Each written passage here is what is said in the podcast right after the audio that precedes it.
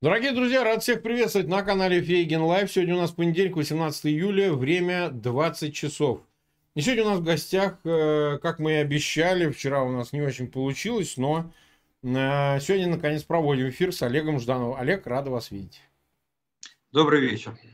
А, мы назвали огонь по складам, хотя понятно, что это предпосылка к теме, там есть и много чего действительно представляющего интерес в контексте обсуждаемой темы относительно и вот этих зерновых переговоров в Стамбуле, и чего это вот делаются заявления со стороны Москвы о том, что вообще нужно, говоря, перемирие на юге, и в контексте этого уже вот сегодня Ушаков, старый такой прожженный КГБшник, советник Путина, бывший посол в США, вот уже заявил о том, что, значит, э, снова о переговорах, которые нужны, которые прервались э, при Э, посредничестве Турции и так далее. И мне кажется, контекстуально как-то это все связано со складами, не то, что с ними происходит. Поэтому на самом деле эта тема объемная. Э, последнее, что я, что я хотел сказать нашим зрителям, у нас, я напоминаю, в 22 часа по Киеву будет эфир с Алексеем Арестовичем, поэтому, соответственно, сейчас мы проведем этот эфир, не забудьте, что 22 еще один будет эфир, поскольку у нас будет промежуток где-то в час между 9 и 10 часами. Ну что, Олег, а вот начнем тогда со складов. А, вот последствия а, получения э, хаммерсов украинской стороной, точнее, получения и использования что-либо высокоэффективного, действительно ли привело к изменению ситуации на фронте в целом? А вот, ну, затормозилось ли наступление, отодвинулись склады дальше, которые страдают, вообще изменилась ли тактика в целом. И с другой стороны, а, собственно, вот это изменение, оно к чему должно привести-то, собственно говоря? К паузе какой-то, к попытке вынудить переговоры вступить с Украиной, а, опасением, что юг может, э, собственно говоря, не выдержать напора деоккупации наступления ВСУ. Вот какие конкретные последствия этого всего? Ну, сейчас только первая ласточка от э, эффекта возобновления огневого воздействия на, глубина, ближайшую оперативную глубину, то есть до 70 где-то километров, 50-60 э, километров мы гарантированно можем, можем наносить огневые удары. И мы уже сразу наблюдаем последствия в том плане, что это влияет на характер ведения боевых действий. Почему? Mm-hmm. Потому что если раньше российская артиллерия просто выкладывала там не, неограниченное количество боеприпасов на цель, и они, в принципе, э, ну, очень показательные в интернете есть фотографии, когда поле все в черных воронках, там зеленое да, поле, да, да.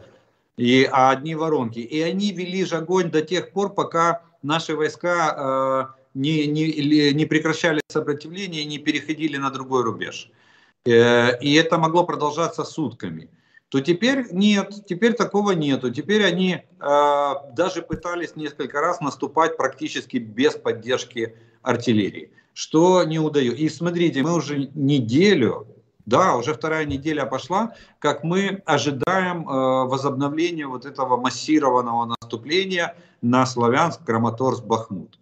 А что мы видим? Мы, на... кстати, Олег, я прошу прощения, нашли карту, она сейчас показывается зрителям о передислокации складов. Складов, э, да. Да, да, да, да. Вот сейчас она прям зрители ее видят, э, эту карту.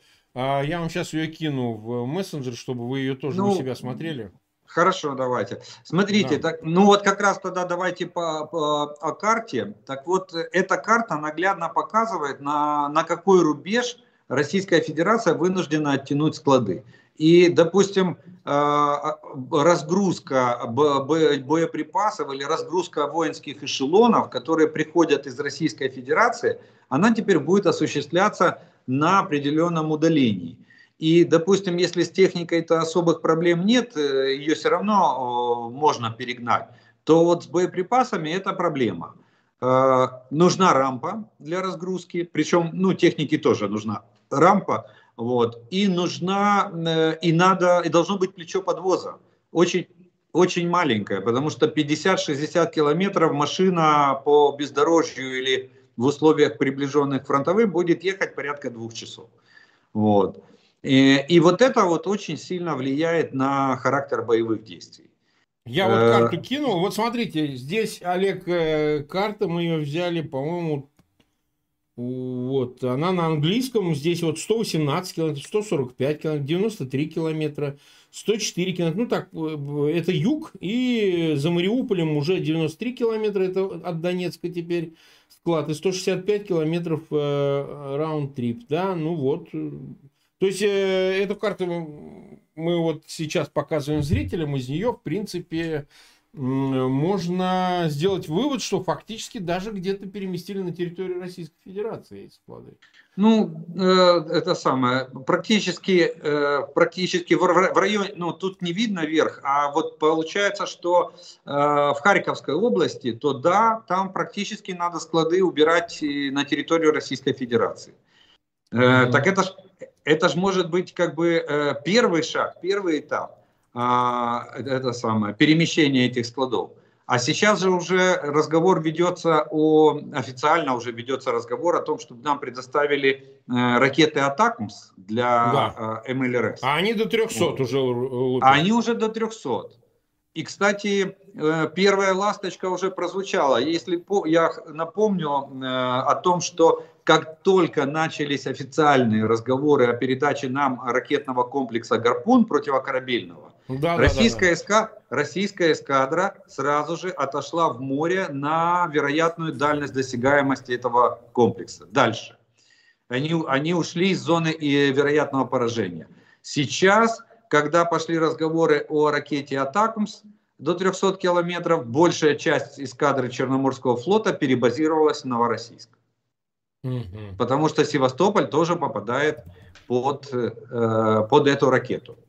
Вот. Поэтому, в принципе, это, вот, э, это меняет характер боевых действий на переднем крае. Именно, именно характер боевых действий. Дает нам возможность выйти на, э, на, на какой-то паритет с э, российской артиллерией в плане огневого воздействия на э, подразделения на переднем крае.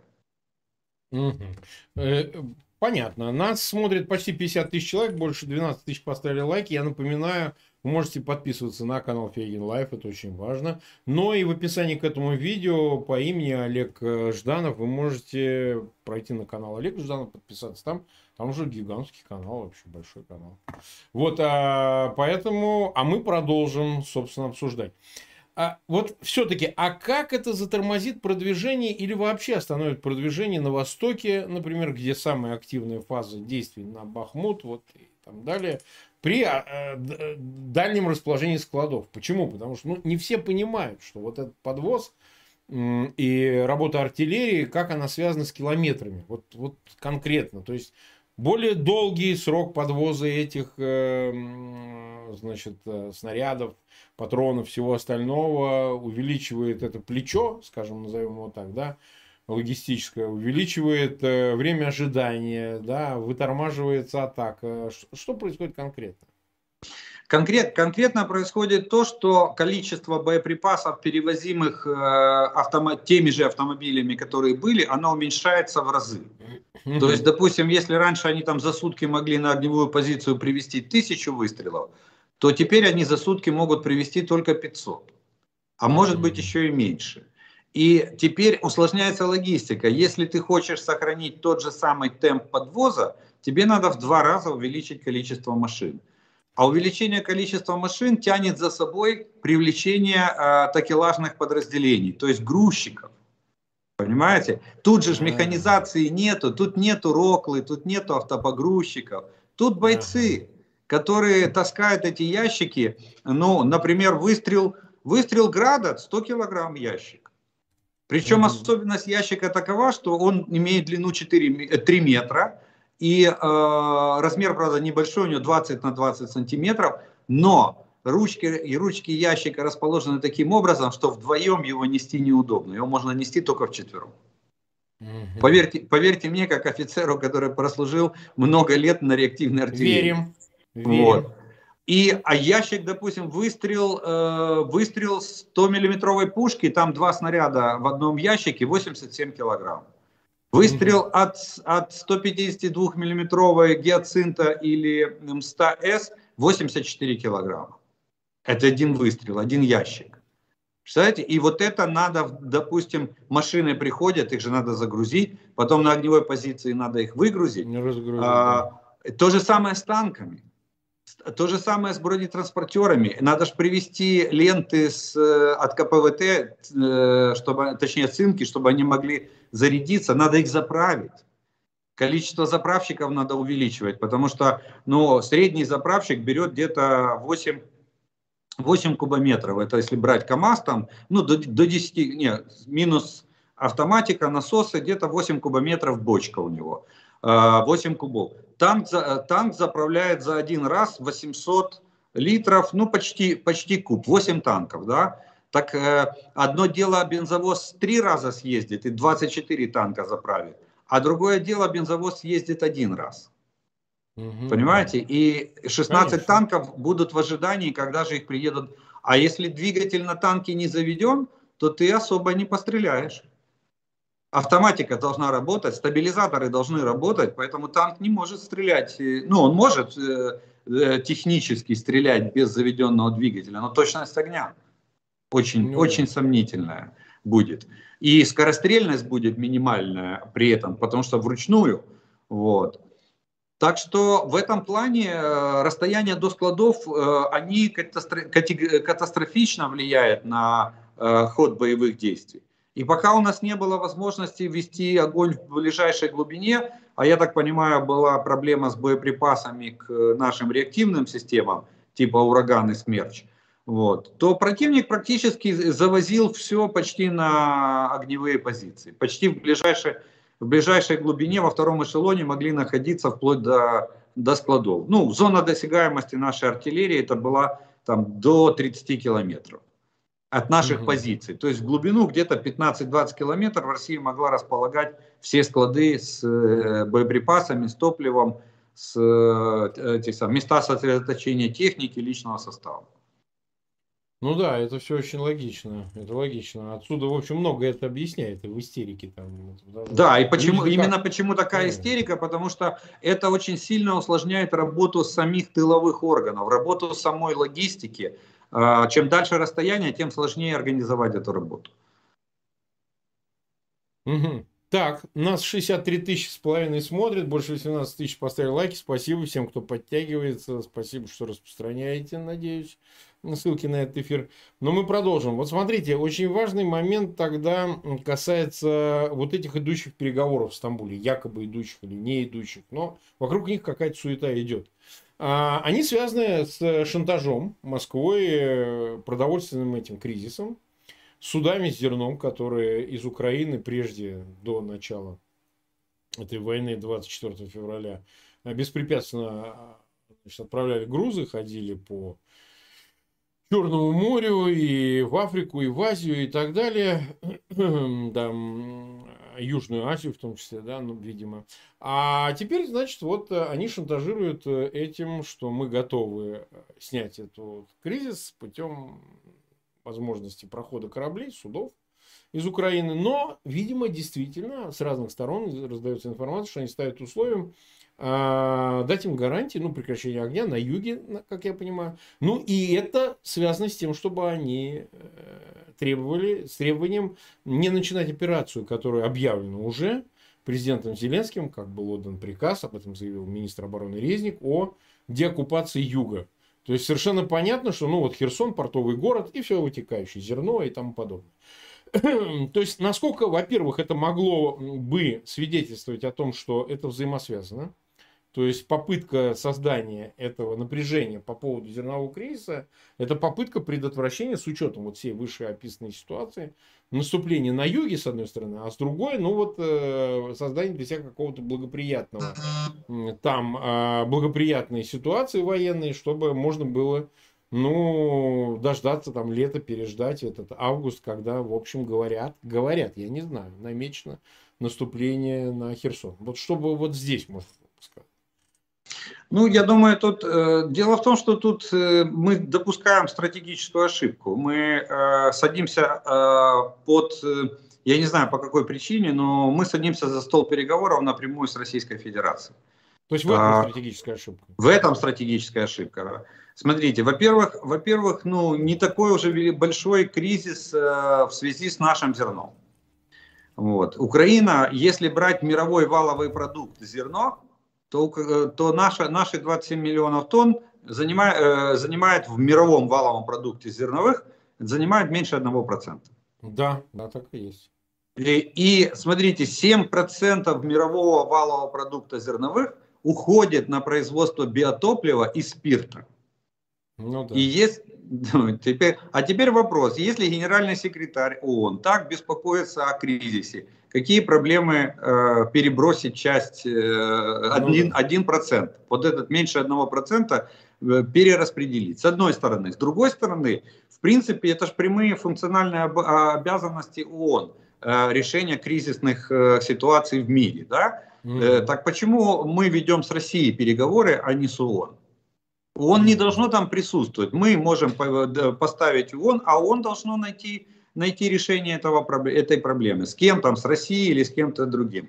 А, а мы даем повод России выкручивать нам руки в плане того, что они готовы пойти на, э, на какие-либо уступки, на, но при своих условиях. Понимаете, мы им даем фактически в руки козырь. Вот. Так что э, вот, это, вот этот вопрос, э, я считаю, что это стратегическая ошибка, что мы напрямую разговариваем с, с Российской Федерацией. Мы не должны этого делать. Это первый вопрос. Второй вопрос, чье зерно? Ну, понятно, Государство... зерно, понятно, какое зерно. Нет, госрезервы это зерно или зерно наших агрохолдингов? Это так, а, чье, большие... а чье это зерно? Ну, это очень хороший вопрос. На сегодняшний день информации такой в открытом доступе пока что нету. Кому, кому принадлежит это зерно? И если это агрохолдинги, то почему тогда а, это самое? Государство с этого получит только налоги. Почему государство должно а, решать этот вопрос и идти, и идти на какие-либо там уступки или компромиссы? Поэтому да, а Россия пользует любой момент. И, кстати, это, это говорит о том, что они понимают прекрасно, что они выдохлись. В плане mm-hmm. наступательного а, потенциала они выдохлись на сегодняшний день. И в плане оборонительного потенциала они очень сильно сомневаются в своей способности устоять, если действительно вооруженные почему? силы Украины... А почему они сомневаются? Из-за новых этих видов вооружений и из-за чего? А, так у нас получается, Марк, получается идет эм, как бы перебалансировка в обратную сторону. Если, если мы начинали там войну практически в Штатах мирного времени и со старым советским вооружением, и у наши запасы, наши боеприпасы очень быстро начали кончаться, то теперь э, Россия переходит на старое советское вооружение, угу. собирает, ну, ну да, можно да. назвать, наверное, я бы назвал их эти желудочные батальоны, да, когда э, добровольческие. Это, кстати, э, терминология от Второй мировой войны. У Гитлера называли вот этих последнюю волну мобилизации, их называли желудочные батальоны, потому что они больше всего страдали желудком в полевых условиях, э, кушая вот эту вот армейскую пищу. Но вот эти дядьки, которых показывает сегодня российское телевидение, э, это ну, мои ровесники, вот мне за, мне за 50, да, и да, повесь да, да. сейчас на меня 32 килограмма снаряжения, бронежилет, каска, автомат, патроны, гранаты и все остальное. И что я долго, долго смогу бегать по полям? Ну, я же уже, я же уже не 20-летний пацан, да, в 20 лет я носился, и это для меня было нормально. Я мог прийти вечером уставший, там, принять душ, лечь и отдохнуть. А сегодня не, я скажу, что так, э, так это же деградация получается личного состава. Это уже не кадровые военные, которые э, молодые ребята, которые на контракте, которые хорошо обученные и которые служат уже не первый месяц или не первый год. А еще если имеют боевой опыт э, участия в вооруженных конфликтах, так это же вообще и бесценная вещь. А сегодня нет, а сегодня готовятся либо добровольцы, которые не имеют опыта, э, вот из южных регионов, либо вот такие вот добровольческие батальоны. Кстати, в Москве полк, полк Собянина там э, да, да, да. Именно объявили так, подтверждается, тоже. Подтверждается, да. Ну, я, конечно, не хочу сильно утрировать, но думаю, что у Собянина есть шанс очистить Москву от очередной партии бомжей. Так он так, С... наверное, и делает. Я уверен, собрать, что собрать, да. А теперь, а техника, теперь давайте по технике посмотрим. Они же мечутся из э, крайности в крайность. Они кинулись снимать с хранения, там несоблюдение технических условий хранения привело к тому, что эта техника, как я называю, не дожила до следующей войны, до следующего своего применения. Она требует заводских условий, она требует практически капитального ремонта для того, чтобы ее ввести в строй. они вернулись в воинские части и начали собирать так называемую технику третьих батальонов. Это то, что обычно в частях стоит в ожидании ремонта. Ее прикрывает актом, чтобы за нее не поставили двойку проверяющие. Думали, думали, что она в более лучшем состоянии. Но там происходила та же самая картина. Ее тоже потихоньку разбраковывали э, для того, чтобы ремонтировать технику первого-второго батальона. Вот. Отсюда возник э, закон о трудовой повинности. И что мы через, э, через месяц мы увидим 72-ки без активной, ну они уже есть на, на поле боя. Уже Т-90 не приезжает. Уже машины Терминатор, ну, а, как, а, как их, а они... А их нет? Т-90 уже их нет или что? А я так понимаю, они закончились. Закончились. Не, они еще есть, есть, они еще есть, которые целые еще воюют, не все, под, не все подбитые, mm-hmm. но новых уже Ну, в самой России, в самой России. А в самой России, я так понимаю, что Т-90 уже нету. Их, кстати, немного было, там было несколько сотен э, машин. Э, Т-72Б3 тоже уже нету, уже не приезжают. Э, идет 72-ка, э, в лучшем случае с э, наброшенной на нее активно-реактивной броней, и все – вот эту черепаху цепляют э, и больше ничего. А все остальное на ней старое. Ну, э, я так понимаю, 62-ки, я уже говорил, э, что, скорее всего, это та партия, которую они готовили на экспорт и, видно, не успели отправить. Потому что они в 2005 году была программа модернизации, или, или не успели продать. Была программа модернизации 62-ок. Вот. И, и вот они, скорее всего, и попали сюда. Но они, кстати, их закопали на запорожском направлении. Я так понимаю, они создали там что-то на, на, на предмет э, укрепрайона. Когда закопали танки, вполне возможно, обложили блоками или, допустим, обшили окопы или сделали навесы из э, леса кругляка. Вполне возможно такой, такой вариант. Но в любом случае идет же постепенное снижение качества, как в личном составе, так и в технике. И поэтому отсюда, отсюда мы делаем вывод, что мы растем в качестве и в технике. У нас личный состав учится на Западе, на, на это самое, в странах-партнерах. Мы получаем более современное высокотехнологичное вооружение. Э, вот, ну, э, задавали, задавали вопрос, э, М270 МЛРС, да, она с 70-х годов, казалось бы. Но с 70-х годов что осталось? Одна пусковая, но пакет, боеприпасы. Да. Они, они же самые современные, они же сегодняшнего дня. Вот в чем дело. Вот. Хаймарс, кстати, это производная от, от э, М270. И Хаймарс сделали, э, Хаймарс сделан в 94 году. То есть ну, это вот... Очень, по, по меркам вообще России это очень современное вооружение. Очень современное вооружение. И Хаймер сделали, он же облегченный вариант, у него один пакет, и он узенький. Его делали под Си-130, для того, чтобы можно было быстро перебрасывать. Плюс на колесной базе, для того, чтобы повысить маневренность этих машин. Вот. А, а этот самый, а МЛРС, когда М270 осталась на гусеничной базе, и... но пакет одинаковый что туда залежит, ну там, там два, тут один, в этом разница. Там гусеницы, тут 12,6. 12 да, 12,6. И причем они же стандартиза... вот э, слава стандартизации НАТО, можно сказать, да, они стандартизировали и, и только разница в таблицах стрельбы, которую надо залить в компьютер машины, э, чтобы она понима... чтобы понимали, какие углы возвышения, на каких дальностях э, к тому или иному боеприпасу. Э, производство разных стран, э, производство разных стран. Вот и все. А также все универсально.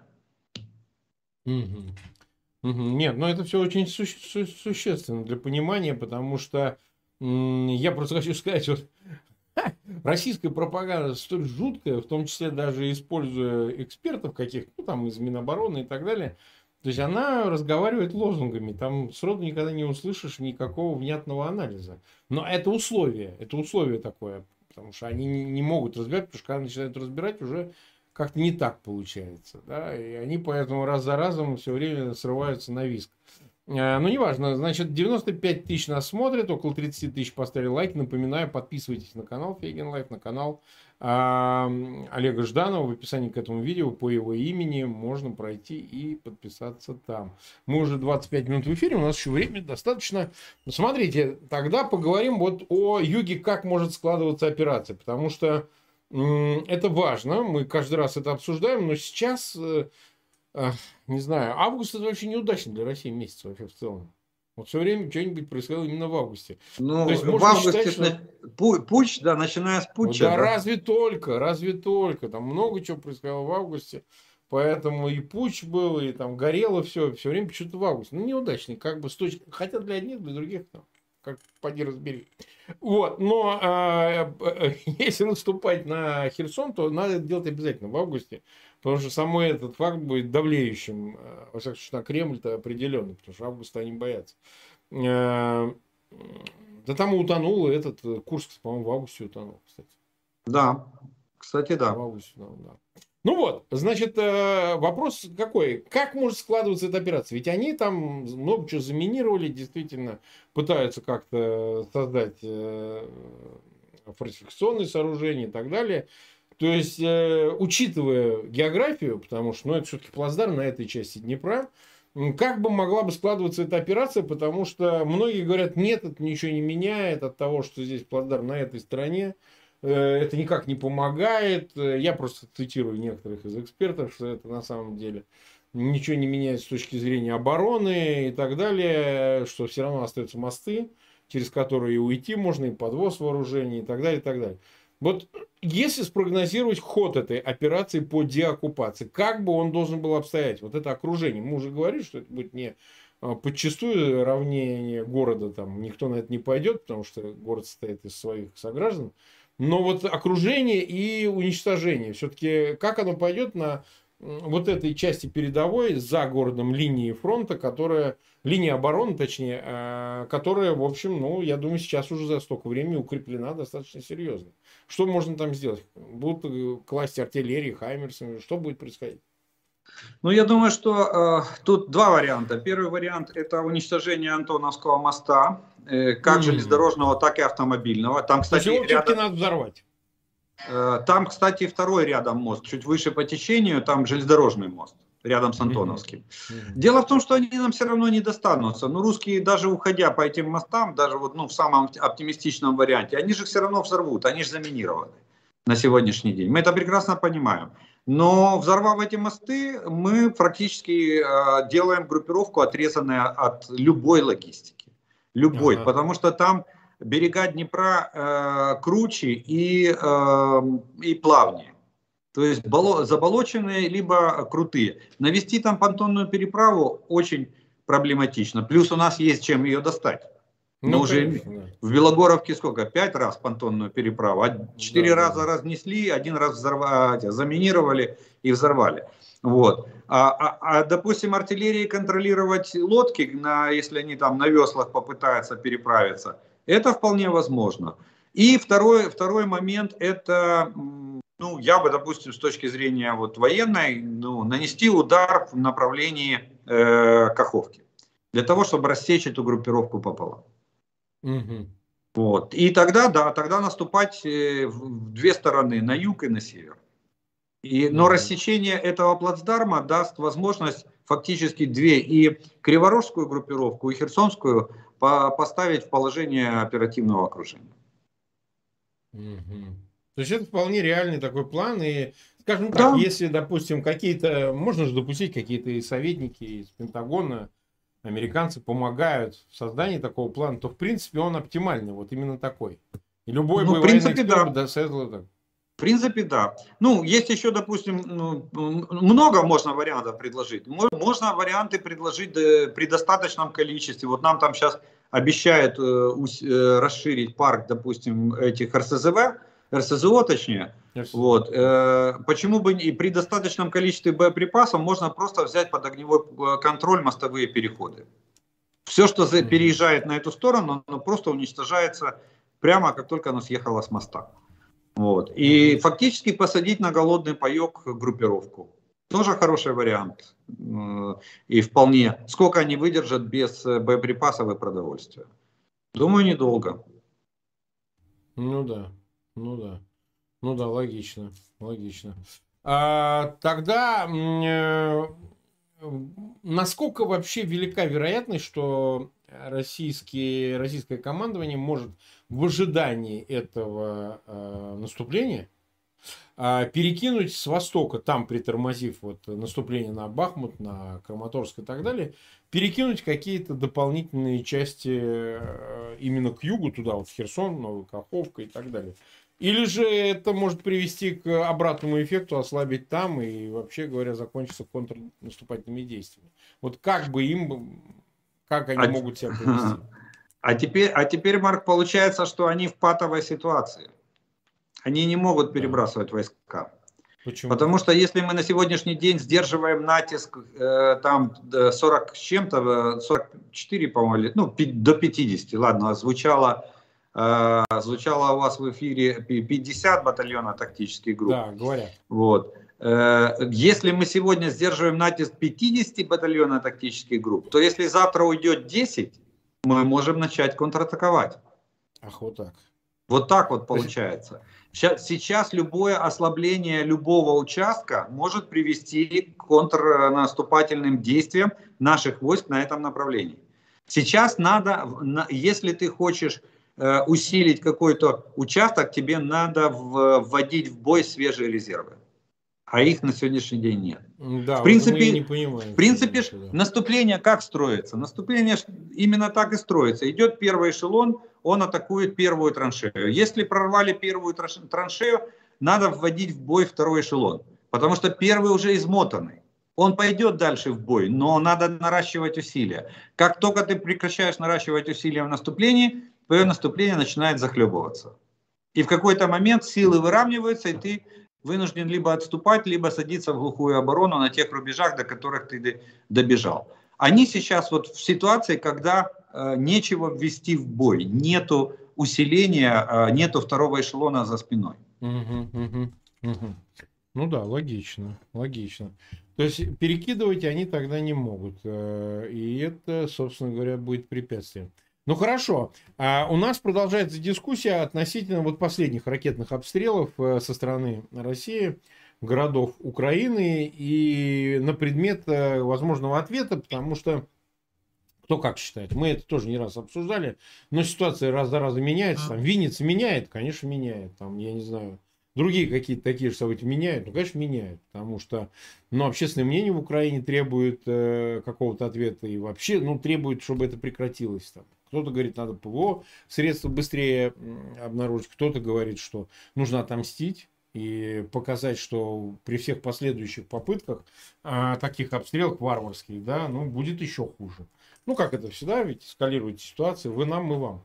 А, возвращаемся к теме Крымского моста, потому что так до конца непонятно два параметра. Я вот поэтому посвятил целый эфир. Почему, собственно, он настолько представляет сакральную ценность для Москвы? Потому что, ну, он продолжение как бы вот этого э, имперского начала, потому что это зримая артерия, соединяющая э, вновь э, захваченные территории. Ее нету, и это опять чей полуостров? То ли он российский полуостров, то ли он становится снова украинским. Вот такая метафизика в голове обывателя может присутствовать. Но мы не понимаем до конца опять этой военной составляющей, как его можно уничтожить. Этот мост, если его вообще можно уничтожить. Какой до него, может быть, километраж, что до него может долететь? Э, действительно, а, надо ждать атакамс или вот сейчас э, гарпуны уже есть или какие-то иные средства, которые могут его поразить. Ведь речь даже не о том, чтобы полностью разрушить его основание. Да? Вы же правильно говорите, это нанести, испортить полотно, по нему уже не ездить, а дальше там вообще неизвестно, как пойдет. Да? Ну, будут восстанавливать, будут опять обстреливать. То есть э, мост должен перейти в нерабочее состояние, скажем так. Ну, ну нет пролета, да. нет. Они пошли его восстанавливать, по ним еще раз шарахнули. Ну и так далее. Вот приблизительно такая логика. Какие средства есть или нет? Потому что это все связано с заявлением Скибицкого, представителя значит, э, Гурмо, который заявил о том, что, ну, в принципе, как бы при наличии средств украинская сторона готова. Болезненная реакция, совершенно раздраженная реакция из Москвы. Там, с дураком Медведевым и всеми остальными. Ой, мы так страшно ответим, так страшно ответим. Ну, Ну и так далее. То есть, э, вот в чем вопрос. Есть ли эти уже средства? Или они, ну скажем, сдерживаются их применение путем ограничений, которые вызваны требования именно там Пентагона, США, что не надо, не надо, мы так договорились, что вы его уроните, этот мост, а они там применят ядерное оружие и так далее. Ну, смотрите, это, во-первых, это имперский, э, имперский проект. Дело в том, что это четвертый, по-моему, мост, который был там, э, который соорудился. Да. И э, первый начинал какой-то из российских императоров. Не буду сейчас да, гадать, попытка, чтобы... но там толком ничего не вышло. Да, ну вот это вот начиналось. Ну, кстати, даже немцы за два года оккупации немцы, немцы, да. умудрились там построить какой-то такой более-менее Технический мост. какой-то такой. Да, технический. И он работал, кстати. Он, он обвалился в результате обледенения зимнего. Угу. А, налет на, намерз на нем, и он упал. Вот. Поэтому для них это, как бы, я так понимаю, это какой-то сакральный объект стал. Вот это Точно скрепы. Так, абсолютно. И вот не все это вот. понимают, вот это, насколько вот, это все. Это скрепы, тем более, что они там хвастаются уникальностью инженерного решения в плане вот да, этих да, плавучих да, да. свай там и так далее, нестабильных грунтов. Защита его ПВО, там все вместе. Ну, защита ПВО это уже там это самое. Дело в том, что э, еще надо отметить, что этот мост стоит в сейсмозоне. Керчи бывает землетрясение и несколько раз в год э, до 3-4 баллов бывает. То есть это, это еще и сейсмозона. Ну, ну да ладно. Вопрос э, в том, что Э, действительно на сегодняшний день, к сожалению, нету ничего, чтобы доставало до моста. А, нету, у Украины нету. У Украины нету. Гарпун, он у нас э, хоть и есть, но, насколько я понимаю, гарпун не применяем по наземным целям. Поэтому мы его нигде и не применяли. Вот он э, отработал, э, самое, он стоит в качестве, отработал по нескольким целям, когда мы, вот змеиная операция была, и на сегодняшний день он просто стоит как страж на охране акватории Черного моря. Плюс, э, я так понимаю, по платформам. Но платформа это практически как корабль, контрастная цель да. на, фоне, на фоне морской волны. Вот. Поэтому на сегодня, вот атакмсы, если придут, тогда да, мы конкретно разговариваем. Самый простой способ э, выведения из строя моста – это можно разрушить мостовой пролет на стыке моста и, и материка. Первый мостовой пролет, он самый низкий, и он, как правило, самый короткий.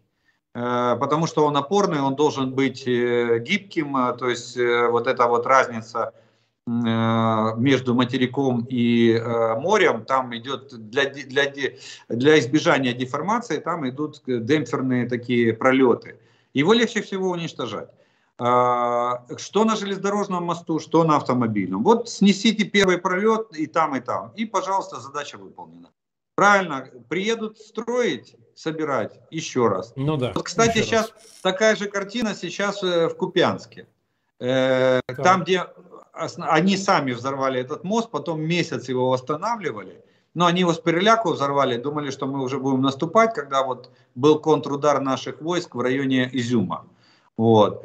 А сейчас э, с появлением Хаймарс мы, мы опять мы уже попали по этому мосту ракетой. И он опять упал. Угу. И они его опять сейчас тянут железную, железнодорожные войска и, и темпами, потому что изюмская группировка теперь э, вынуждена возить все машинами. От Купянска возить машинами на, на Изюм. Mm-hmm. Вот. вот это вот сложность. И, кстати, может быть, поэтому от, э, от Изюма в сторону Славянска не такое активное наступление э, происходит. Вот это мы реальный результат видим. Поэтому, но я думаю, что как только появится оружие, как только появится эта ракета, то удар будет нанесен, ну, наверное, один из перво, первоочередных.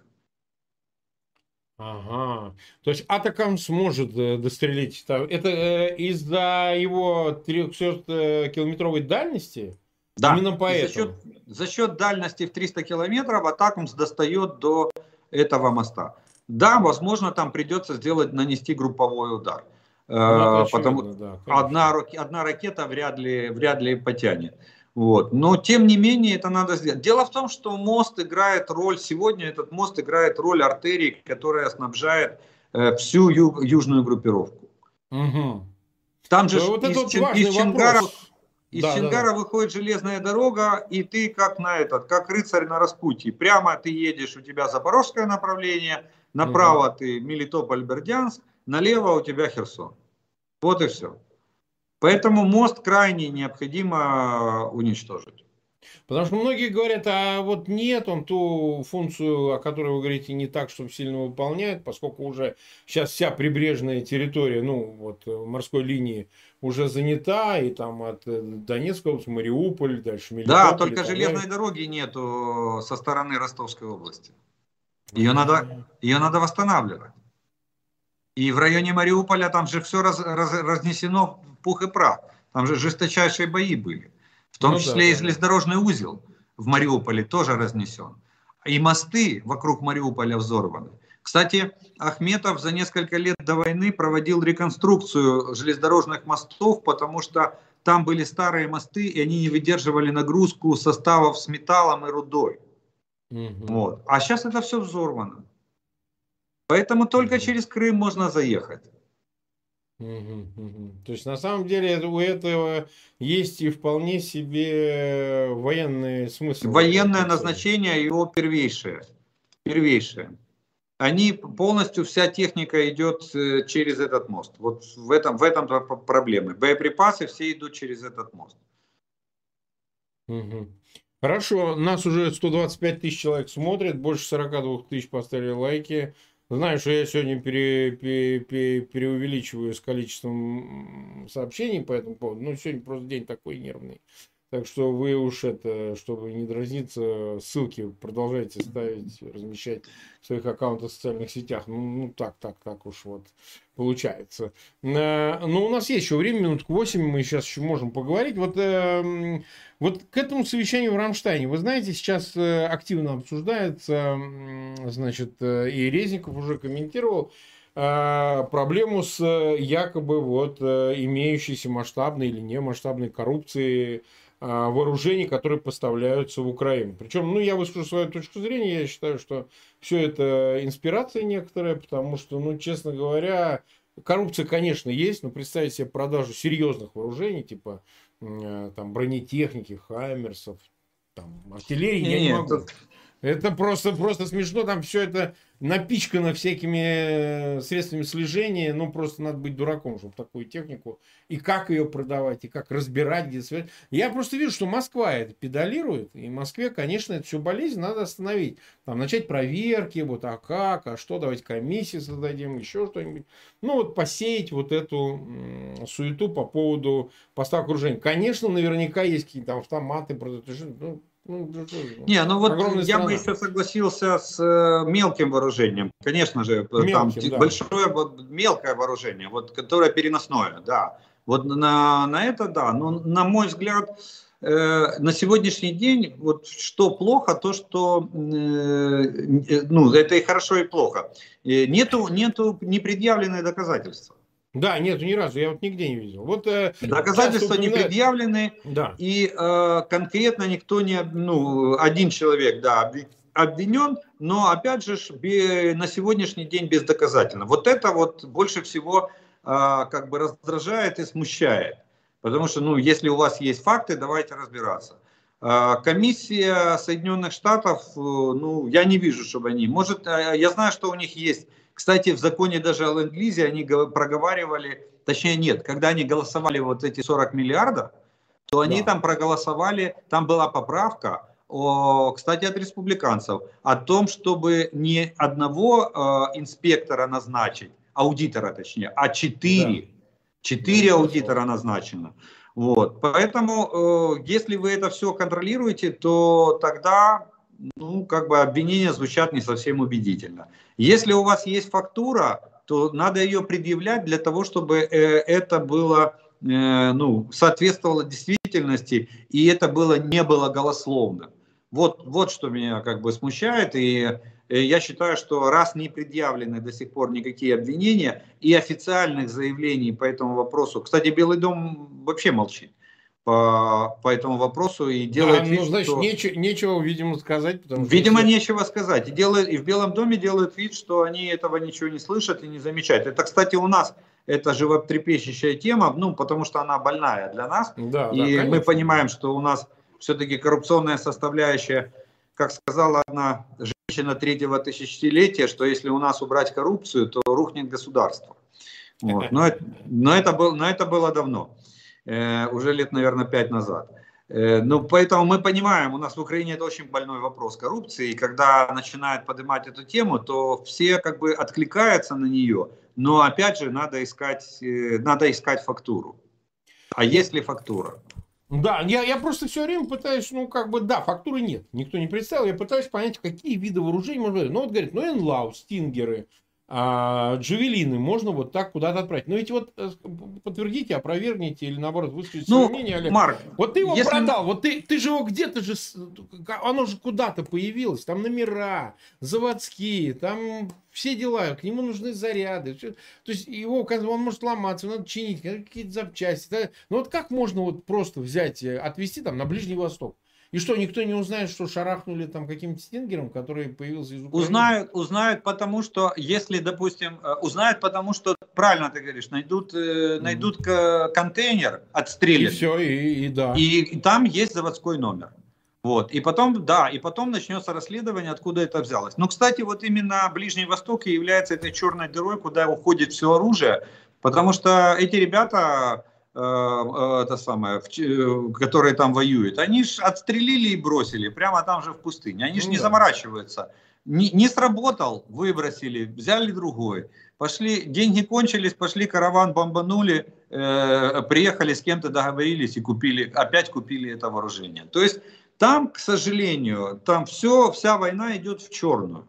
И ну, вся да, война да. идет вот в таком вот легком, кавалерийском, я бы даже сказал, варианте, когда на Тойотах примчались, постреляли, кто кого убил, э, точнее, тот выжил, тот и победил в этой войне. Развернулись и уехали. Все. Отстрелили, кинули э, тот контейнер. Кто с него стрелял, откуда он там появился. Вот в этом плане это бездонная лоханка, которую, да, можно наполнять. Вот. Но опять же говорю, что если спецслужбы реально работают по утечке вооружений, ну, Украина же, кстати, не один раз попадала в оружейные скандалы. Ну, мы да, еще, это мы еще при Кучме попадали, когда да, в да, Судан да. наш, наш какой-то да. пароход задержали, а у него в трюмах вместо груза оказалось вооружение. Вот. То есть эти скандалы как бы нам знакомы. Мы с черным рынком э, тоже знакомы, к сожалению, величайшему, наша коррупционная составляющая. Но как сегодня это выглядит, очень трудно сказать. Пока не будет доказательной базы, я думаю, пока не будет фактуры, ну, я, я думаю, что не имеет смысла об этом говорить. Не, просто ведь э, вопрос-то ведь э, в чем стоит? Это все происходило в мирные времена. Во времена, когда главным тезисом было, а с кем нам воевать. Ну и поэтому коррупция, она очень в это укладывалась. Но не в момент войны, когда все эти средства нужны на передовой. И поэтому, значит, подобного рода бизнес на, на войне, он, э, ну, как бы, он со всех сторон будет наказываем очень жестоко. То есть, я хочу сказать, что и американцы, узнав, что какое-то оружие свистнули, его так продали, ну, там не поздоровится очень сильно. То есть, это ударит Ну, конечно, да, они, они найдут, вот кто-кто, американцы Эти найдут способ, да, как, как отомстить? Я А отомщу, я Б я страшно отомщу, да?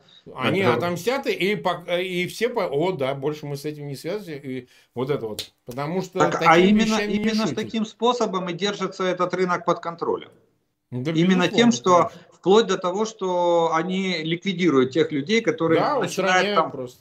Да, а их просто, эти люди просто исчезают или их убивают, э, если они начинают там диктовать какие-то свои, свои условия на этом рынке. Так что, ну, посмотрим. Давайте, я думаю, что, э, ну, на мой взгляд, если Белый дом не реагирует, вот, угу. то, в принципе, навер- наверное, эту тему можно, можно потихоньку спустить на тормозах. Ну и на ваш, э, на, Олег, взгляд, э, вот это совещание в Рамштайне, тоже какая-то идет накрутка. Я вижу, что она из Москвы идет. Я просто понимаю прекрасно, что их очень сильно, значит, плющит вопрос э, дополнительного выделения Хаммерсов, всего остального, вот этих Атакамс и так далее. То есть вы считаете, что эта тема не сможет воспрепятствовать военным поставкам Украине и точно не сыграет своей той роли, на которую там та же Москва рассчитывает, ну и какие-то доброхоты, которые, может, из лучших побуждений вот э, пытаются эту тему педалировать. На ваш взгляд, это уже не может повлиять? Э, я думаю, что да. Почему? Потому что ну, ставки сделаны. Во время игры ставок, э, ставки никто не меняет. Это, это первое. И тут уже, ж, если брать на геополитическом уровне, то это, это уже не наша война. Мы ведем свою войну да, на, да, да, да. на национально-освободительную, а Запад ведет войну за свое выживание э, в, с, именно с Российской Федерацией. Поэтому я не думаю, что они готовы на сегодня, даже при том, что некоторые руководители на Западе Э, ну, я так вижу, что все-таки где-то в глубине души надеются, что старая дружба, связи, да, да. да, мы договоримся, но они просто тогда не понимают э, всей глубины э, опасности, которую выдвинет Путин. Если Путин выйдет из этой войны победителем, он их сомнет всех бараний рог, свернет. Нет, сто процентов. Нет, там будут следующие цели, и они, так сказать, падут уже без большой войны, потому что, ну как, победитель берет все. То есть тут да, победителю достается Она... все, это точно. Все, все, он, он не, не, так не бывает, что, а ты вот... Э, не, есть еще, есть еще один вариант. Э, помните свадьба в Малиновке, как Папандопола? Да, конечно. Да, только, только в этом случае Европа будет играть того, того которому достался один бюстгальтер. Один бюстгальтер. Да, и 100, и 100 миллионов, которые он нарисовал. Да, да, да, да, да. Не, ну, во всяком случае, э, поскольку наступает, э, я бы сказал, э, решающий этап, во многом решающий, поскольку до конца лета как-то ставки должны определиться уже к осени, чтобы было понятно, в какую сторону чаша весов склоняется. Действительно, на последнем этапе никто не станет из-за вот даже, ну, повторяю, продали автоматы, продали там пулеметы, продали какую-то такую вещь, которую можно действительно погрузил и выгрузил, да, но продать э, серьезное вооружение это смешно. То есть это, это ну, по серьезному, нет, так я, я на серьезное, допустим, вообще даже не, вот у меня была мысль про мелкое, да, а вот на, насчет крупного вооружения, это ж, ну, коню понятно, что никуда ты БМП, ни танк, ни, ни, ни Хаймарс, никуда ты не увезешь. Вот, э, в, этом, в этом плане, как бы даже, даже, наверное, не было смысла там расстраиваться или, или морочить себе голову. Вот. А действительно, э, сейчас же вопрос э, вот в чем. Дело, дело в том, что мы ожидаем, когда все-таки промышленность, военно-промышленный комплекс США Э, будет в готовности начать выпускать вооружение. Я думаю, это главный критерий, по которому угу. Джо Байден начнет, э, даст, даст команду на отгрузку нам уже тех партий, которые должны пойти в рамках ленд-лиза. В это да, все да, упирается. Они сейчас раскручивают свой ВПК, поднимают, чтобы он начал выпускать вооружение. Им, им же надо, э, а не, не делать этого они не могут, потому что я э, больше чем уверен, что там есть гарантии для стран-членов НАТО, которые соглашают, для партнеров, будем так, НАТО не трогать. Да, надо пополнять э, то, что они передают да, Украине. Тут деваться Абсолютно нет. правильно. И сейчас выясняется, допустим, что Словакия, допустим, согласилась передать МИГи на э, то, что там Чехия закроет да. ее небо, пока не придут F-16. Ну, да, то да. есть, значит, их надо где-то взять. А где их взять? Значит, их надо выпустить. А, Польша отдает нам э, танки, потому что идут Абрамсы, которые они да. закупили у американцев. Поэтому я думаю, что вот э, все упирается именно в экономику, а, а американская экономика... Кстати, американцы в этом плане оказались самыми выгодополучателями, большими. Всегда они, так было они за счет вот этого подъема, э, они фактически они что стимулируют делают? собственную промышленность, безусловно, индустрию. Они просто стимулируют собственную промышленность. Они пытаются переварить своей экономикой те 5 триллионов, которые напечатали в ковидный локдаун. А, ну, И за счет чего да. у них прыгнула инфляция.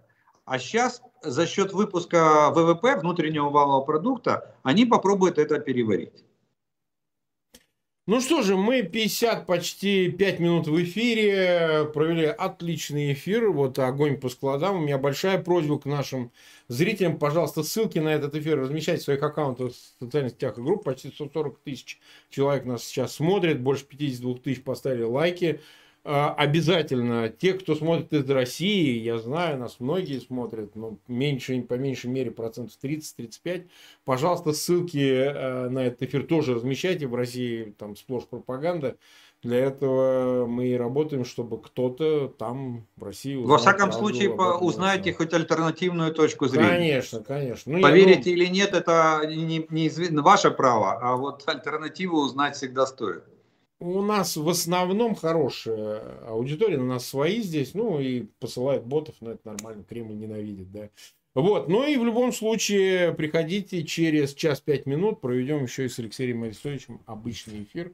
Вот, зададим вопросы по всяким и кадровым, и то, что происходит, и в офисе президента, ну и так далее, и так далее, помимо всех военных вопросов. Олег, спасибо вам огромное. Вот, ждем да, вас снова. Да, всем пока. Да, всем пока.